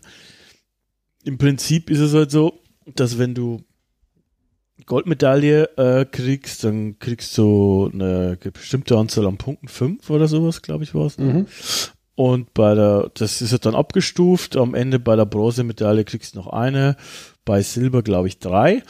Und Mhm. dann hast du sozusagen eben, wenn du die Disziplinen durch hast, einen Sieger, wer die meisten Punkte hat. Aber was man jetzt noch vergessen hat zu erwähnen, natürlich, bevor du mit den Disziplinen startest, musst du natürlich deine Nation auswählen. Oh Ja, hast, du, hast du vorhin schon gesagt, es sind ja bis zu 18 Länder in der Auswahl, eben auch mit Hymnen, die dann kurz angespielt werden. Äh, da habe ich dann auch zum ersten Mal im Englischen den Begriff Federal Republic of Germany und German Democratic Re Republic kennengelernt, die ja da beide mit dabei waren. Äh, aber ich bin natürlich immer der Kanadier der Herzen gewesen, weil die einfach die schönste Hymne gehabt haben. Ja, äh, Bret Hart gefällt das, ne? Genau, und nach jeder Disziplin wird halt auch ganz kurz die, die Siegerhymne angespielt. Das finde ich halt auch sehr stimmig dann. Und Punkte eben verteilt. Ich war tatsächlich der langweilig, muss ich sagen. Ich war meistens Deutsch. Tja, Tja, naja. Ja, dann haben wir den Biathlon. haben wir den Biathlon. Bi- Und der Biathlon, muss man ganz ehrlich sagen, ist vielleicht eine der beeindruckendsten ähm, Umsetzungen von dieser Sportart tatsächlich. Ich habe mir auch gedacht. Ich denke, dass wenn man aufhübscht, würde das heute noch funktionieren. Also natürlich nicht, du hast im Grunde für diesen Skilauf-Part, glaube ich, nur zwei Bildschirme im Grunde, diese gerade im Berg hoch. Gibt's da, na, bergab gibt's auch, oder? Es gibt Berg, bergab, gerade und, und berghoch. Ja. Und ah, dann, und, und dann eben das Schießen. Genau, und das müsste man natürlich schon ein bisschen aufbauen, natürlich, aber vom Grundprinzip her, dass du eben diese, diese, ja, dieses Laufen eben auch wieder mit den Bewegungen machst und du musst das aber halt, wie du schon vorhin gesagt hast, ist dieses Spiel gar nicht so sehr auf diese Schnelligkeit unbedingt ausgelegt, sondern gerade bei der Ebene, also wenn es ähm, nicht bergauf geht, dann musst du das eigentlich im Rhythmus vom Läufer, musst du deinen Joystick links und rechts bewegen. Und eben nicht zu schnell hin und her, weil ansonsten dein Pulsschlag hochgeht. Dann denkst du dir, okay, geht denn halt der Puls hoch, dann kriegt er halt 200 Puls. Und ja, je schneller der Puls ist, umso schneller bewegt sich das Zielvisier beim Schießen. Das heißt, du musst halt eben versuchen, diese, diese goldene Mitte für dich zu finden zwischen äh, der Geschwindigkeit, die du beim Schießen noch äh, haben kannst, um, um, um eben zu treffen, weil du hast pro Zielscheibe genau einen Schussversuch. Wenn du daneben schießt, bekommst du halt Strafsekunden, wie halt im Biathlon auch, in, im- als im echten Sport. Ähm, das war schon sehr gut durchdacht tatsächlich. Ja, auf jeden Fall. Das Ja. hat wahnsinnig Spaß gemacht und äh, ich habe es vorhin im Off-Talk schon gesagt, ähm, wir haben es eben dann auch bei, bei Verwandten gespielt im Allgäu und wenn du dann an den Schießstand gehst, musst du auch immer nachladen. Das heißt, du musst erstmal erstmal den Joystick einmal zu dir hinziehen, einmal nach vorne drücken, ja, praktisch diese Ladebewegung mit dem Joystick simulieren und der hat immer gesagt, Hintrifuri. und das ist eingebrannt in meinem Gehirn. Hintrifuri.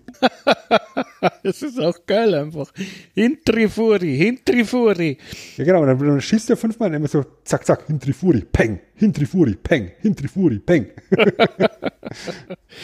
ja, aber äh, Eingebrannt. eingebrannt. Ich, äh, damals war auch Biathlon noch nicht so beliebt wie jetzt. Ich meine, jetzt ist es ja eine der, in Deutschland zumindest eine der beliebtesten Wintersportarten überhaupt. Äh, das war damals, ja, gab es halt auch. Aber es hat sich halt auch echt gut für diese Störung, die sie da sich ausgedacht haben, im Joystick und so weiter, gut angeboten einfach, ne? Mhm. Das ist aber super. gemacht, ja. Mhm. Musst du sagen. Ja, dann haben wir eine, eine Disziplin, die es auf dem C64 nicht gab. Das war das Slalom. Da kann ich dann leider auch nicht so viel dazu sagen, weil ich diese Disziplin halt auch nicht gespielt habe. Die habe ich, glaube ich, auch nicht gespielt. Ich kann mich zumindest nicht dran erinnern, tatsächlich. Die, die, ist, die ist zum Beispiel auf dem Atari eben drauf. Also ich müsste eine Amiga-Version gespielt haben, aber um das ja auch mal ähm, ja äh, klar zu sagen, ich habe da nicht gute Erinnerungen dran. Also ich habe mal jetzt nochmal, ich sag mal so, viel äh, erarbeitet in der Recherche, nochmal Sachen angeschaut und durchgelesen und, und so. Und da hat's teilweise Klick gemacht, aber es gibt zum Beispiel auch so Amiga-Versionen, wo halt die Farben ganz anders sind.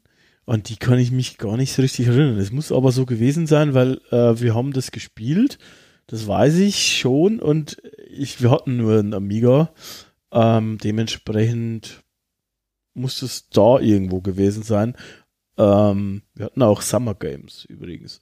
Äh, dementsprechend, ja, keine Ahnung. Also zu Slalom selber kann ich jetzt auch nicht so, nicht wirklich was dazu sagen. Äh, eher zu Skispringen dann, ne? Ja, Skispringen war, war auch lustig. Ja, Skispringen war auch lustig.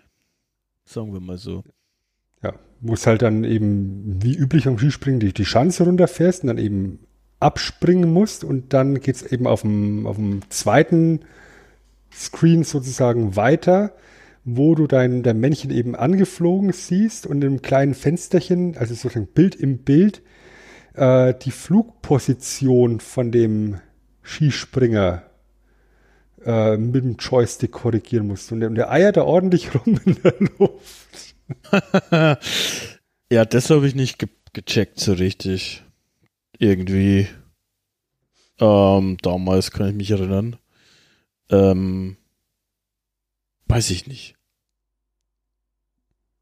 Ja, also das, das, das war was, wo ich, ja, so, so mittelgut war es halt jetzt einfach mal, ja, also muss halt schauen, wie halt im echten Skispringen auch, dass, dass du möglichst ruhig springst, um eine gewisse Weite zu erzielen. Ähm, witzig finde ich dann halt, wenn, wenn, wenn du dann eben diesen Bild im Bild siehst, wie er, wie er in der Hocke auf einmal ist auf den Skiern oder wie er die Skier überkreuzt und wie das arme Menschkiller natürlich auch wunderbar auf die Fresse fliegen kann, wenn du eben keine saubere Landung hinbekommst. ja. Das, das ist schon richtig. Aber ja, also das ist ja auch ein bisschen die Schadenfreude ist ja auch so, so bestimmt auch Teil des Erfolgsgeheimnisses, oder? Mit Sicherheit. Ja. Ja, und ich meine, das ist jetzt hier noch ein relativ ernstes, eine, eine relativ ernste Simulation, wenn man dann eben weiterschauen zu den California Games, kommt dann deutlich mehr Humor mit rein in, die, in diese ganzen Games-Serien, wo dann eben auch mal ein, ein weißer Hai auftaucht und äh, ein Sportler vielleicht frisst. ja. Ja, also Schadenfreude definitiv ein Faktor. Auf jeden Fall, ja. Auf jeden Fall. Ähm, war, war, mal so zwischendrin gefragt, äh, bist du, hast du denn, wenn du gegen, was weiß ich, deine allgäuischen Freunde gespielt hast, hast du denn da meistens gewonnen oder wie, wie schaut's da so aus? Mm, Der war erfahrener. Ähm, ja, die, die, die waren einfach vier, fünf Jahre älter als wir. Ähm, meistens haben wir verloren. Aber wenn wir jetzt äh, gegen Gleichaltrige gespielt haben, da, da war das schon ein Geben und ein Nehmen mit den Siegen. Ja. Ich habe oft auf verloren, muss ich zugeben. Mein Bruder, der hat immer so ein Talent, das ist bis heute so. Ähm, ich würde sagen, leidenschaftlicherer Videospieler bin wahrscheinlich ich, also mit mehr Passion, aber der schaut irgendwas an und der kann's. Kennst du Mhm. diese Idioten? Liebe ich. Ja, Nicht. Toll. Hallo Martin. Ich weiß nicht, ob du das hier hörst, aber danke. Das war's. Äh, äh, wir haben äh, als nächstes nach dem Skispringen Bobfahren. Im Prinzip. Ne? Mhm. da sind wir auch, es ist eigentlich, ich finde, Bobfahren fand ich irgendwie geil wegen der Minikarte daneben.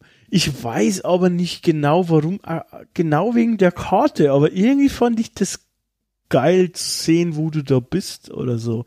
Das ist eine ganz seltsame äh, Begründung, aber irgendwie fand ich das deshalb nice. Ähm, Ja, also grundsätzlich finde ich da die, die Präsentation bei der Disziplin halt auch sehr, ja, fast schon avantgardistisch, ja, mit diesem dreigeteilten Bildschirm, ja, wo du dann eben die, die Minikarte hast und am Farbverlauf eben siehst, wo du gerade bist in der, in, in der Bahn. ja, Äh, rechts oben dann praktisch dann dein, dein Bob von hinten siehst ähm, und steuerst. ja. Und unten drunter dann eben die, die Uhr und die Geschwindigkeitsanzeige. Da ist schon sehr viel auf dem Bildschirm drauf. Da ist viel Bobfahren, drauf. Ja. Bob, Bobfahren mochte ich, mochte ich tatsächlich auch sehr gerne. Das mochte ich auch sehr gerne. Ähm, es wird auch oft so zu Spiele zu der Zeit und auch noch zehn Jahre später, sage ich mal, dass du halt im Prinzip mit so einem kleinen Fenster spielst eigentlich. Mhm. Ähm, war ja auch oft so bei so, was weiß ich, äh, Point-and-Click-Sachen oder so, oder wo du dann noch äh, so Sachen im Parser eingetippt hast, wo, wo du eigentlich nur das Spiel in so einem kleinen Fenster ist und der Rest ist, sind irgendwelche Anzeigen. War da auch so, aber ich fand's schon cool. Ähm, die Steuerung ist auch selbsterklärend in dem Fall, tatsächlich. Boah, aber Deutlich mehr als beim Skispringen zum Beispiel. Wo du ja auch eben in diesem kleinen Fensterchen nur spielst. Also noch kleiner als hier beim Bob. Ja, klar. Ähm, beim Skispringen fand ich es immer ein bisschen kontraintuitiv. Vor allem habe ich es da schon zu einer Zeit gespielt, weil viel später, wo die halt gar nicht mehr so gesprungen sind mit dem Parallel, ähm, mit dem Ski, wo die so parallel sind, sondern hatten dieses V-Ding. Und ich habe am Anfang nicht verstanden, warum das schlecht ist, dass der oben rechts, ähm, also ich habe immer versucht, die Ski in so ein V zu bekommen, was ich meine. Es war da aber nicht gut. Nee, es war da nicht so gut. Nee. Ja, Dann hat es eher auf die Fresse gelegt. da hat mich auf die Fresse gelegt, ja. Jetzt kommt die. Nee, die nächste Disziplin wäre die, die ich am lamesten fand, tatsächlich. Ja, und das, ist ja, das sind dann gleich zwei. Also Das ist ja gleich doppelt drin, ja, der Eiskunstlauf, ja, mit Pflicht und Kür. Ja. Und das ist auch was, ähm, wo wir uns beim Spielen sehr schnell drauf geeinigt haben, dass wir entweder die komplett rauslassen und eben überspringen als Disziplin oder dass, wenn wir die laufen lassen, dass wir tatsächlich einfach nur laufen lassen. Ja? Dass wir mit, mit dem Joystick-Button äh, den Timer starten und den Joystick hinstellen und nichts machen. Dass wir alle bei null Punkten landen. Weil Eiskunstlauf hat keiner, hat keiner kapiert. Ja, und es war auch nicht sexy, muss man auch sagen. Also als, als, also bei uns als äh, kleiner Junge hat das jetzt, was heißt klein, ja, das hat niemanden fasziniert. Die anderen Sachen hatten halt schon eine Faszination, natürlich gerade dieser Hotdog und so. Ähm, aber hier, das war, also das wollte ich auch gar nicht lernen. äh, kam dazu und wir haben es einfach nie ausgewählt. Ja, ich meine, es ist halt eben diese, diese, diese Eiskunstläuferin, ist auch, glaube ich, das einzige Mal oder die einzige Disziplin äh, in dem Spiel, wo du offensichtlich eine weibliche Figur steuerst, Mhm. ähm, die dann halt von links nach rechts scrollt und du halt mit dem Joystick irgendwelche Figuren springen musst und die halt landen musst. Aber nach welchen Konzept äh, da Punkte verteilt worden sind, haben wir damals nie verstanden. Ja, also im, im Grunde ist da auch die Steuerung, auch wenn man sie jetzt so liest, ich finde die auch undurchsichtig irgendwie. Also wenn du halt quasi den Joystick nach oben machst, dann gibt's halt so Pirouetten. Du solltest da immer, was weiß ich, sechs Pirouetten machen, steht hier zum Beispiel als Tipp dabei. Ähm, ja, nach unten machst du so eine Sitzpirouette, so eine Tiefe und so weiter. Und je nachdem äh, eben, ja, was du da, wie du die Ausführungen hast, kriegst du halt Punkte. Also du musst im Prinzip alle Richtungen durchmachen. Ähm, ja, und beim Feuerknopf ist halt immer dann auch Start und Abschluss einer Figur. Also wenn du halt, was weiß ich, gerade den Joystick nach oben machst für die Pirouette, dann musst du vorher halt auf den, auf den Feuerknopf machen, dass losgeht, dann nach oben und dann ähm, sozusagen auch beim Abschluss wieder drauf und das ist irgendwie ja. Also ich erinnere mich auch, dass es, dass es nicht hundertprozentig sauber funktioniert hat. Ja, also du konntest ja auch eben dann rückwärts fahren, ja, ja. dass, dass, du die Blickrichtung drehst und da hat es mich auch oft einfach auf die Fresse gelegt. Also gar nicht mal so sehr beim, beim Landen von irgendwelchen Figuren, sondern einfach bei, bei so Geschichten wie dreh dich doch einfach um. Und das, das war einfach nervig. Und dann hast du das Ganze, wie gesagt, zweimal drin im Spiel. Einmal mit einer Minute Laufzeit, einmal mit zwei Minuten Laufzeit. Ja, das ist halt dann anstrengend. Das hat, das hat nicht wirklich Spaß gemacht. Nee, das war, das war auf jeden Fall hier der, der Downer der Veranstaltung, das würde ich auch sagen. Ähm, wie gesagt, das war zweimal drin und drei Minuten sind schon sehr lange für das, für das Ganze. Muss man schon sagen. Tatsächlich. Ja. Dann gibt es äh, für einige Ports dann eben noch Rodeln, was so ähnlich funktioniert wie, wie Bobfahren. Das haben wir im Endeffekt schon besprochen. Ja. Und dann als letzte Disziplin die einzige, die wirklich auch ähm, im Mehrspielermodus gegeneinander gespielt wird und die auch die einzige klassische Rütteldisziplin ist, nämlich der Eisschnelllauf. Wo es wirklich darum geht, in einem zügigen, schnellen Rhythmus hin und her zu rütteln mit dem Joystick. Ja, das ist eine der wenigen Erinnerungen an das Spiel, die ich auch von damals habe. Also, dass wir da tatsächlich also direkt gegeneinander gespielt haben und immer so links, rechts, links, rechts, links, rechts den Joystick geschwungen haben und ja, den Geschwindigkeitsbalken äh, dann eben versucht haben, da immer ganz rechts zu halten. mhm. ja wie gesagt, weil, weil alle anderen Disziplinen spielst du ja immer alleine eben im Hot-Seat-Prinzip, aber das ist das Einzige, wo du im Mehrspielermodus eben zu zweit gleichzeitig spielen kannst oder wo du, wenn du als Singleplayer spielst, eben einen Computergegner bekommst. Ja. Und insofern äh, hat man da tatsächlich eine schöne Mischung an unterschiedlichen Steuerungselementen da reingebracht, finde ich. Auf jeden Fall. Und man ist auch, man hat auch versucht, auf die einzelnen naja, Disziplin halt einzugehen, ne? Also, dass du da eben Unterschiede auch drin hast oder so eine Art Feeling drin hast. Wie jetzt hier zum Beispiel beim Schnelllauf, da geht es auch tatsächlich um schnelle rhythmische Bewegungen. Beim Biathlon, beim Langlauf, wo es auch wirklich darauf ankommt, eigentlich, dass du nicht overpaced, na, das ist in echt ja auch so, äh, dass du nicht in die, in, wie, wie nennt das immer, in die Nähmaschine kommst oder so, in Stottern, also beim Schießen, wenn da der Herzschlag zu äh, krass ist, ähm, dass du da mehr rhythmisch machst quasi. Und das ist halt schon irgendwie cool äh, gemacht und ja, hat ein bisschen Hand und Fuß, ein bisschen, ein Quatsch, hat Hand und Fuß. Und dementsprechend, ja, war das schon cool. Mhm. Also.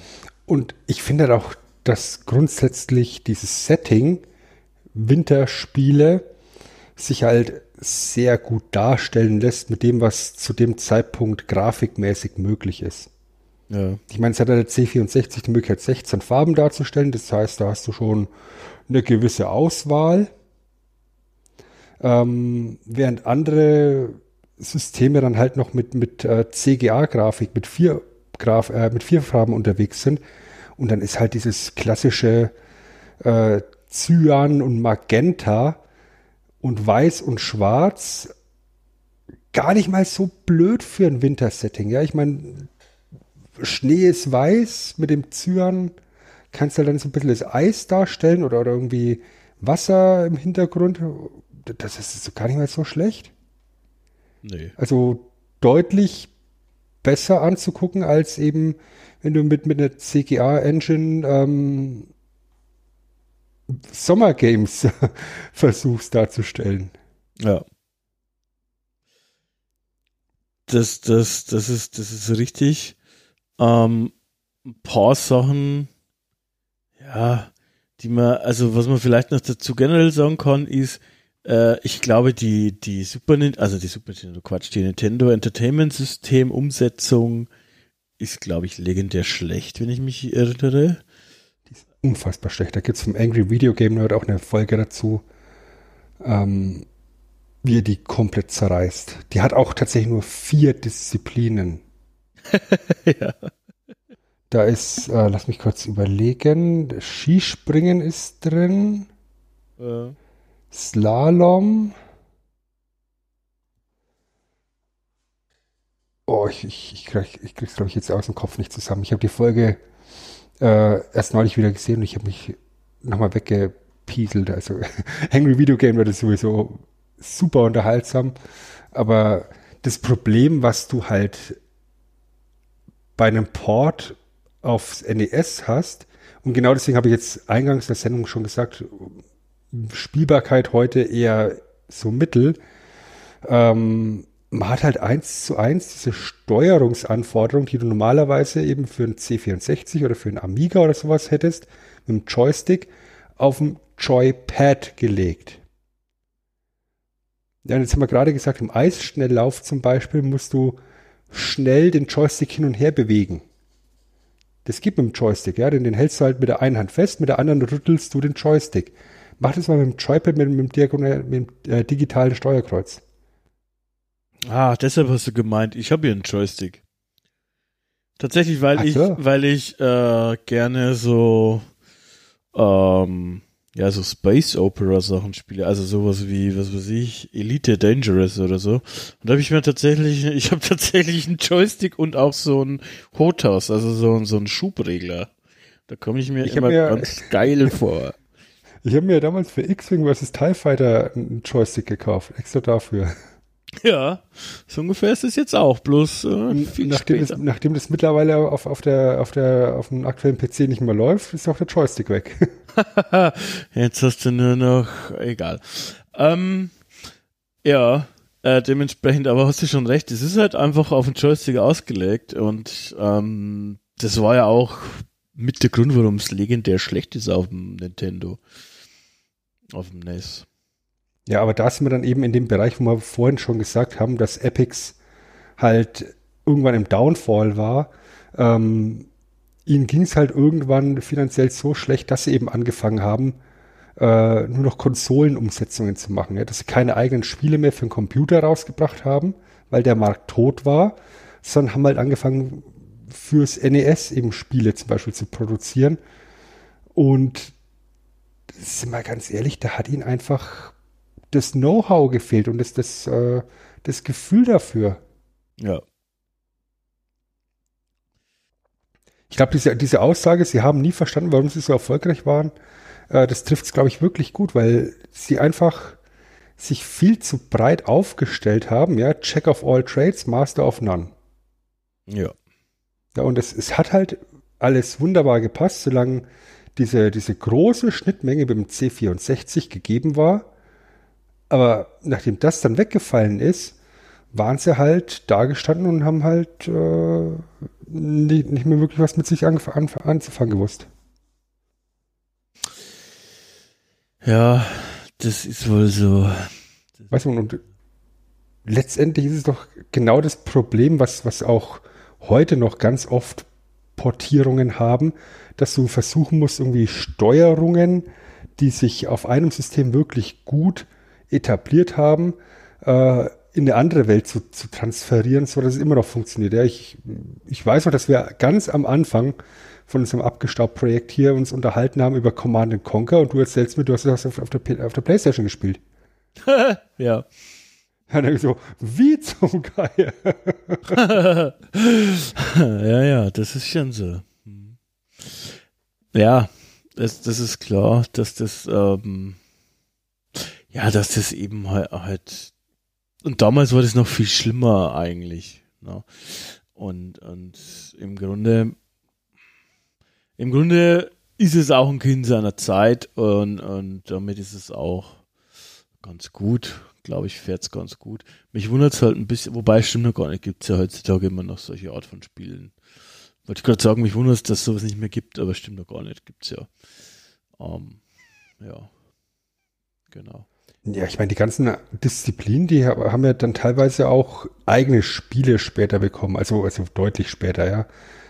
Hier, als das ganze Skispringen-Hype in Deutschland war, da gab es ja dann äh, die entsprechenden Simulationen oder, oder eben auch Biathlon-Simulation und, und so Zeug. Ähm, aber so als, als Komplettpaket. Äh, ja, doch, gibt's schon. Ähm, ja? ja? im Grunde heute zum Beispiel Sonic und Mario bei den Olympischen sagen, Mario und Sonic bei den Olympischen Spielen, ist mir gerade eingefallen. Ja, äh, genau. Ähm, das gibt's. Äh, ja, ansonsten gibt es nicht mehr so viel. Das stimmt schon. Ja. Naja. Äh, ich würde sagen, dann kommen wir vielleicht zu unserem Fazit, oder?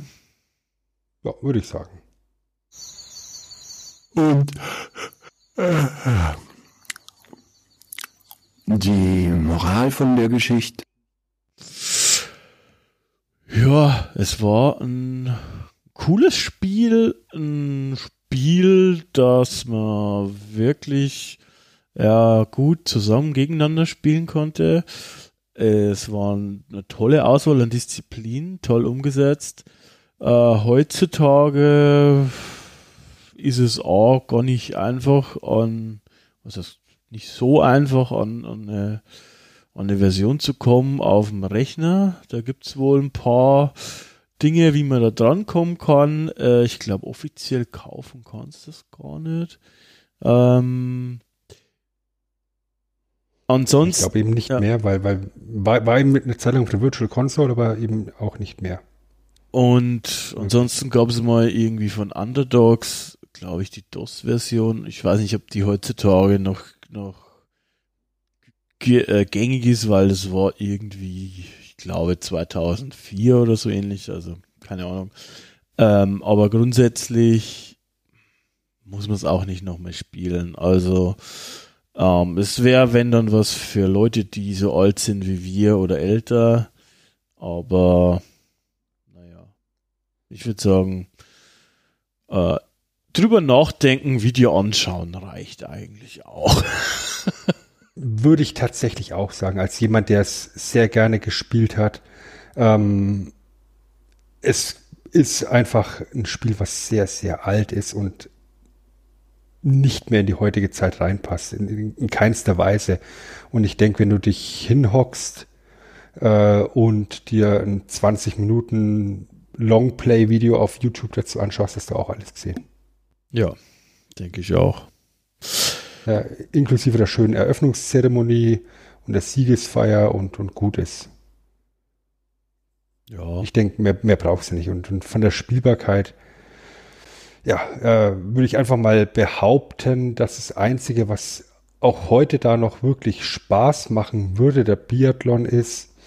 Ähm, und vielleicht noch das Eisschnelllauf, aber ich meine, Eisschnelllauf ist eine Disziplin, die dauert weniger als, als eine Minute. Eher 30 Sekunden. Noch mit deine Sextapes.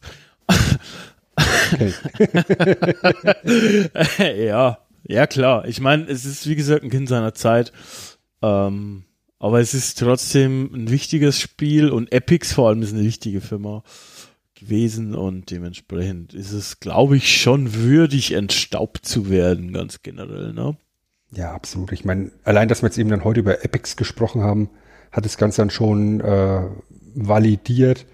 Ja, jetzt einfach nur das Spiel wäre ein bisschen mau gewesen. weil halt da auch nicht viel Fleisch dran ist. Aber eben mit Epic so eine große Firma mal abgehandelt zu haben, das hat jetzt auch mal Spaß gemacht. Ähm, so, ein so, so ein wirklich großes und wichtiges Unternehmen der Vergangenheit, was heute halt äh, ja im Museum irgendwo steht, unter der Abteilung Helden unserer Jugend, wo sind sie hin? Helden unserer Jugend, wo sind sie hin? Ähm, das ist, das ist tatsächlich irgendwie auch so, so eine Überschrift, die uns eigentlich oft begleitet für unsere Podcasts. Ähm, da kommt sich schon die Outro-Musik. wir haben noch ein paar Sachen. Na, noch sitzen wir hier. Zum Beispiel in zwei Wochen könnt ihr uns wieder hören. Da sprechen wir im Anschluss sozusagen oder ja, in, in Addition zu dieser Folge hier über unsere Top 3 äh, Sportspiele, Videogames. Heiler nice, wenn. Ich bin schon so gespannt, was du für Sportspiele gespielt hast, weil ich meine, du bist zwar in, im Real Life viel sportlicher als ich, aber am, am Controller hätte ich das jetzt nicht erwartet, ehrlich gesagt. Ja, also am, am Controller machst du mich wahrscheinlich nass. Möchte man fast sagen. Also nicht nur feucht, sondern nass. wow. Und im Grunde haben wir auch schon das äh, Thema für die nächste abgestaubt. Na, das ist die 49, die nächste. Wir sind mhm. also fast schon am Ende dieser Staffel. Und wir werden über was sprechen, über das ich mich jetzt schon sehr freue. Sehr ha haus raus, haus raus, sag's, sag's, sag's. Ich bin stark wie ein Bär. Oh. Marshall auch schnell wie ein Puma. bin ich! Marshall Bravestar werden wir sprechen. Endlich! Und uh, ja, das wird richtig cool. Das könnt ihr dann Ende März hören. Ja, was wir jetzt noch hören, Sven, ist dein Schrank. Das ergibt keinen Sinn, aber du weißt, was ich meine. ja, ich räume unseren Staubwedel auf in den Schrank, der passend zum äh, sich langsam annahenden Staffelfinale immer mehr füllt, ja, wo der ruckig zuckige Geldkoffer für das Abgeschau Power Couple Chris und mich, ein Toaster für Norbert und eine Gemüsereibe für Stefan steht. Wo, wo, wo, wo ist der eigentlich heute, Chris? Ich habe ihm aus Versehen freigegeben. Tut mir leid. Eine, eine ich habe gehofft, es, es fällt dir nicht auf, aber naja, es könnte sein, ist, dass er länger frei hat. Ich habe ihm aus Versehen, ich habe mich auf den Urlaubsantrag geguckt, da stand. Aber ich meine, du recherchierst eh gerne und Stefan braucht frei und vielleicht umarmt er dich dafür. Ich weiß nicht. Ja, mal gucken. Äh, wenn, wenn es hier so, so lax gehandhabt wird mit den Urlaubsanträgen, müsste ich dir vielleicht mal so einen rot-blau-grünen Schildkrötenpanzer im Bananenmantel an den Kopf werfen. Der steht nämlich auch im Schrank, gleich neben der Dosen Katzenfutter von Melmac. Die paar Boxhandschuhe mit einem Maschinengewehraufdruck hängen da an einem Nagel. Eine Krone für die Königin steht natürlich auch im Schrank. Gleich neben dem abgefackelten Weihnachtsbaum mit 25.000 in Reihe geschalteten importierten italienischen Lampen. Hm einem bemitleidenswerten abgestochenen Donutmann. Und heute, passend zu den Winterspielen von Epics, kommt noch eine wunderschöne olympische Fackel in 16 Farben dazu. Oh, ich liebe 16 Farben. Ich liebe auch Welche 16 Farben das sind, könnt ihr da draußen für euch selbst entscheiden. ja, und einen Regenbogen draus machen. Ja, pff, zu guter Letzt möchte ich mich natürlich auch bei euch da draußen bedanken. Beim für euch äh, machen wir das auch ein Stück weit, natürlich auch ein bisschen für uns, sind wir ehrlich, aber auch für euch. Und ich möchte mich auch bei unserer Twitter-Gottes, unserer Goldmedaille, unserer Nick danken. Bedanken heißt es wahrscheinlich richtiger, aber ihr wisst, gegen Ende der Episode komme ich immer ins Stolpern. Warum sollte das heute anders sein? Ist es nicht. Deshalb hören wir jetzt lieber auf. vielen Dank, Sven. Vielen Dank, äh, liebe Zuhörenden. Hat mir wieder viel Spaß bereitet. Das war's. Wir hören uns wieder. Dankeschön. Versprochen. Ciao.